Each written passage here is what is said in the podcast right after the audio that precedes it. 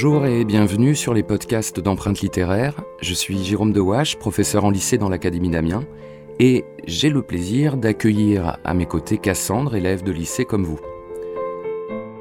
Aujourd'hui, nous avons quelques minutes pour parler ensemble, Cassandre, du XVIIe siècle. Donc, quels sont les événements marquants du XVIIe siècle? Alors, les événements marquants, euh, déjà, c'est la fin des guerres de religion qui ont euh, pas mal secoué, bouleversé euh, la France et l'Europe euh, au siècle précédent. Donc fin des guerres de religion, marquée par l'édit de Nantes par Henri IV en 1598. C'est le règne de Louis XIII et après lui de Louis XIV, Louis le Grand, le roi Soleil, et avec Louis XIV l'avènement de la monarchie absolue. Et euh, une société de courtisans et une noblesse en fait qu'il va avoir euh, sous son contrôle. Euh, et à cette époque, par le règne justement de, Louis XIV, la France a une influence culturelle, politique très forte en Europe. Peut-on dire que ce soit un siècle où domine la raison?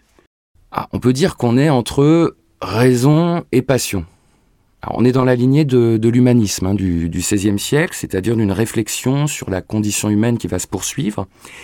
Et de la même façon qu'on va être entre baroque et classicisme, on est entre raison, passion, euh, dans un siècle d'opposition.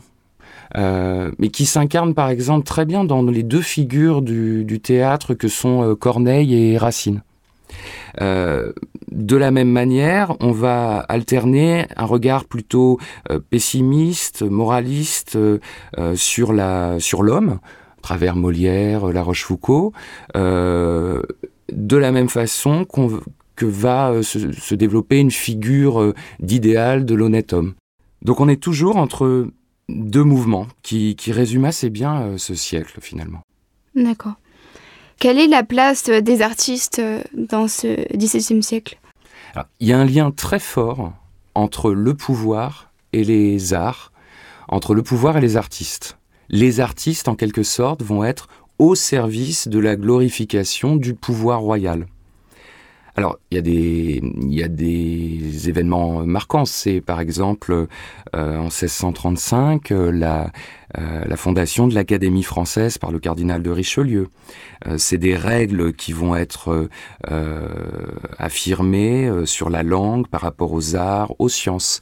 C'est le développement de ce qu'on appelle le, le mécénat d'État. Et c'est aussi, ça va avec, la censure. Mmh. Quels sont les, principaux mouvements caractéristiques du, XVIIe siècle? Ah, il y a au XVIIe siècle, on l'évoquait euh, tout à l'heure, il y a deux mouvements principaux.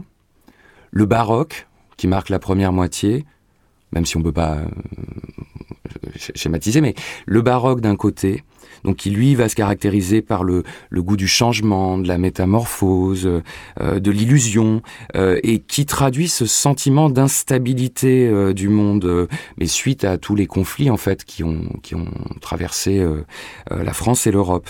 Et puis ensuite, euh, ce qu'on appelle, deuxième mouvement, qu'on appelle le classicisme, qui lui euh, va chercher au contraire à retrouver l'ordre, euh, le code, la codification, la mesure, retrouver une forme de d'équilibre et de clarté, et c'est celui justement le classicisme qui va aller vers cet idéal de, de l'honnête homme, de l'honnête homme, pardon, qu'on citait tout à l'heure. D'accord, merci.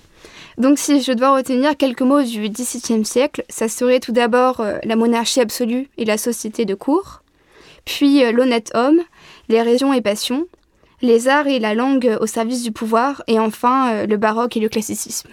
Parfait. Bah, c'est un plaisir encore une fois d'échanger avec toi.